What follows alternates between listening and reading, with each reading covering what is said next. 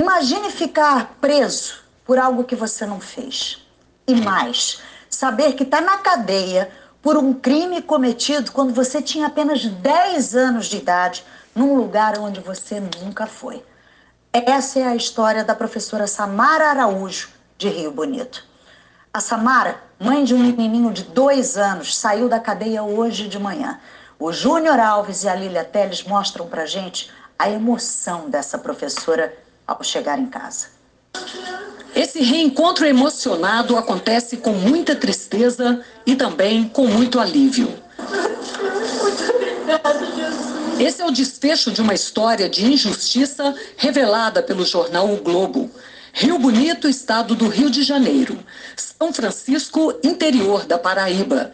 2.264 quilômetros e meio separam os dois municípios e 13 anos se passaram desde que um crime de extorsão fez as duas cidades entrarem no radar da polícia. Em 2010, um comerciante de São Francisco, na Paraíba, foi ameaçado de morte por telefone. O bandido ordenou que fossem feitos depósitos de mil reais em oito contas diferentes, senão ele seria morto. O comerciante caiu no golpe. As investigações identificaram os titulares dessas contas. Uma delas é moradora aqui da zona rural de Rio Bonito. A professora Samara Araújo foi presa na semana passada, acusada do crime de extorsão. Com um detalhe: Samara Samara tinha 10 anos de idade quando o CPF dela foi roubado e usado por criminosos para abrir contas bancárias. Encontramos Samara hoje à tarde. O olhar tristonho é de quem não consegue aceitar a injustiça e quer que o dano seja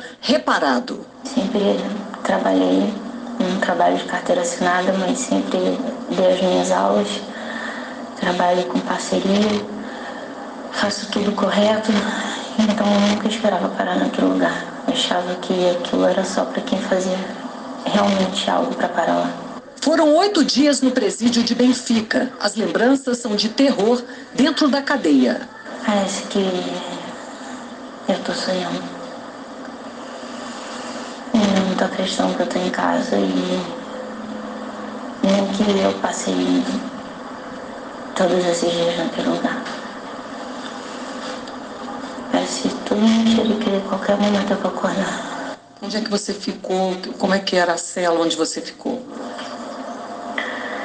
Era alto, tinha uma janela lá no alto, que dava pra gente ver se estava claro ou se estava escuro. A gente não sabia o horário. A gente não podia chamar ninguém. Todo dia chegava gente, chegou a ficar 21 mulheres. Casada, mãe de um menino de dois anos, a professora de matemática, que hoje tem 23 anos, tem paixão pelo ensino. Nestes posts na rede social, ela fala da dedicação aos alunos e que um bom professor nunca para de estudar. Samara foi presa na casa de um aluno por ordem da Justiça da Paraíba. Durante todo esse tempo, o pai de Samara dormiu na porta do presídio dentro do carro. Hoje a professora finalmente voltou para casa, para o marido, para o filho, para a escola. Tudo segue seu rumo enquanto Samara vai tentando lidar com as sequelas do erro que marcou sua vida para sempre. Mas ela prefere não esquecer o que passou. Você acha que vai conseguir esquecer tudo que você passou? Não. Esquecer não tem como.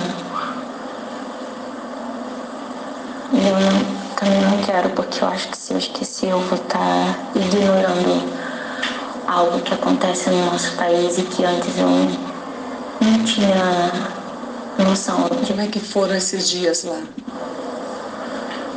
Angustiante, porque depois que eu cheguei aqui é que eu soube que a minha família estava. que todo mundo estava se juntando para poder me ajudar, para fazer de tudo para me tirar de lá. Mas enquanto eu estava lá, eu só soube nos primeiros dias e depois eu fiquei com a sensação de que eu ia ficar lá abandonada, que eu ia.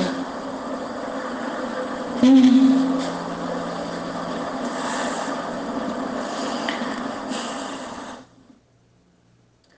A Polícia Civil disse apenas que cumpriu o mandado de prisão da Justiça da Paraíba e que atendeu a um pedido da Polícia Civil da Paraíba. O Tribunal de Justiça da Paraíba disse que a vara determinou a prisão a pedido do Ministério Público de lá e que o advogado da Samara agradeceu o empenho da Justiça. Já o Ministério Público da Paraíba disse que assim que ficou sabendo, há três dias, manifestou-se pela soltura. O erro foi corrigido, mas quem é que paga pela dor que essa moça está sentindo, pelo trauma da Samara e da família dela? Um dos acusados da morte da vereadora Marielle Franco e do motorista Anderson Gomes prestou depoimento hoje. A justiça não permitiu imagens na sala da audiência. O ex-bombeiro Maxwell Simões Correia, o Suel, foi ouvido por videoconferência, já que permanece na Penitenciária Federal de Segurança Máxima de Brasília. Suel está preso desde julho deste ano. A operação da Polícia Federal e do Ministério Público do Rio, que prendeu o ex-bombeiro, foi realizada após a delação premiada do ex-PM Elcio de Queiroz, que confessou ter dirigido o carro usado no assassinato da vereadora Marielle Franco.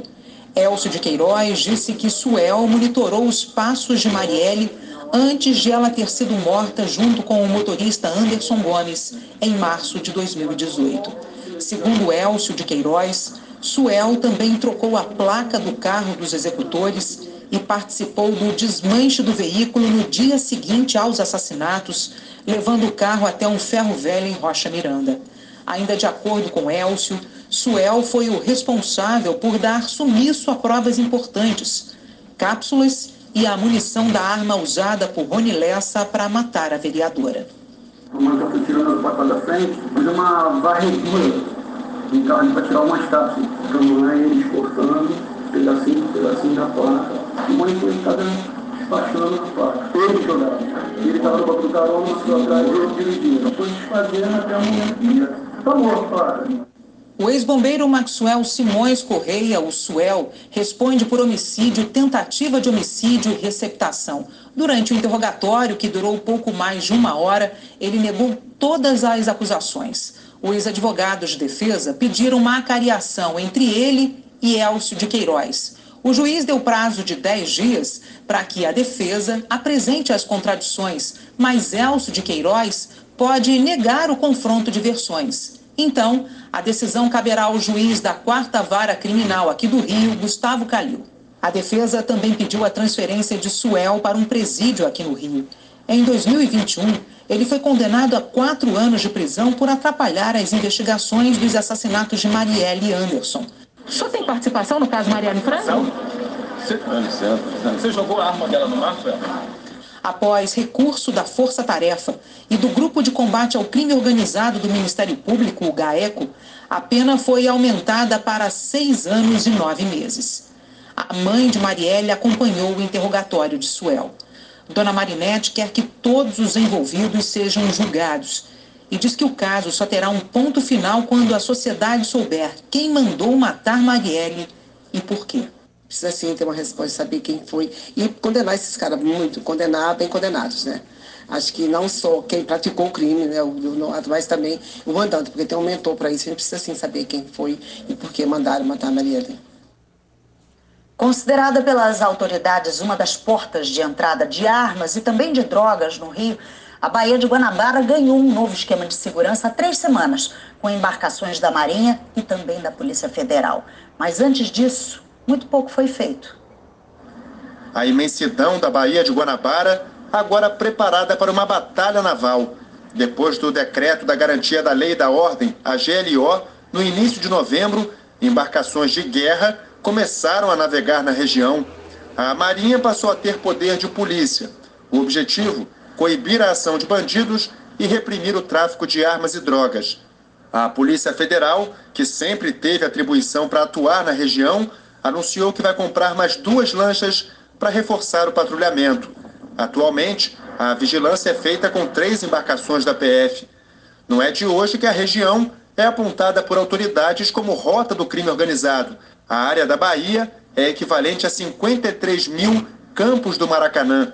Em 2018, Durante a intervenção federal no Rio, a Marinha chegou a apresentar um sistema de monitoramento com radares e câmeras. Em 2019, o delegado Marcos Amin, atual secretário de Polícia Civil, escancarou o problema. Como a grande circulação de pequenas embarcações dentro de, de, daquele espaço, ele é utilizado sim, é, de uma forma usual, diria, para a movimentação de armas e drogas.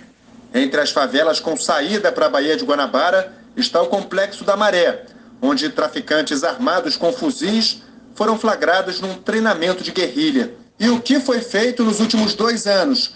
Uma das respostas está num documento da própria Polícia Federal. Pela Lei de Acesso à Informação, solicitamos um levantamento com detalhes de todas as ocorrências de prisões e apreensões de janeiro do ano passado até agora. 13 delegacias do estado do Rio foram consultadas pela Superintendência da PF. Todas informaram que ninguém foi preso e não houve apreensão de drogas e armas na Baía de Guanabara nos últimos dois anos. A Polícia Federal ela não tem efetivo para lidar com tudo que ela precisa lidar. A Polícia Federal está depauperada de efetivo e a gente precisa ter mais efetivo, mais equipamentos. Era uma polícia onde se fala muito dela, mas tem se investido muito pouco, principalmente na recomposição de efetivo. A gente precisa também que a polícia tenha informações de inteligência, mais uma vez, de onde esses barcos estão saindo, porque barcos que são os barcos problemáticos para poderem ser abordados. Quem também tem atribuição para combater o crime na Bahia é o Comando de Polícia Ambiental da PM. O balanço de 2023, nenhum preso e nada apreendido.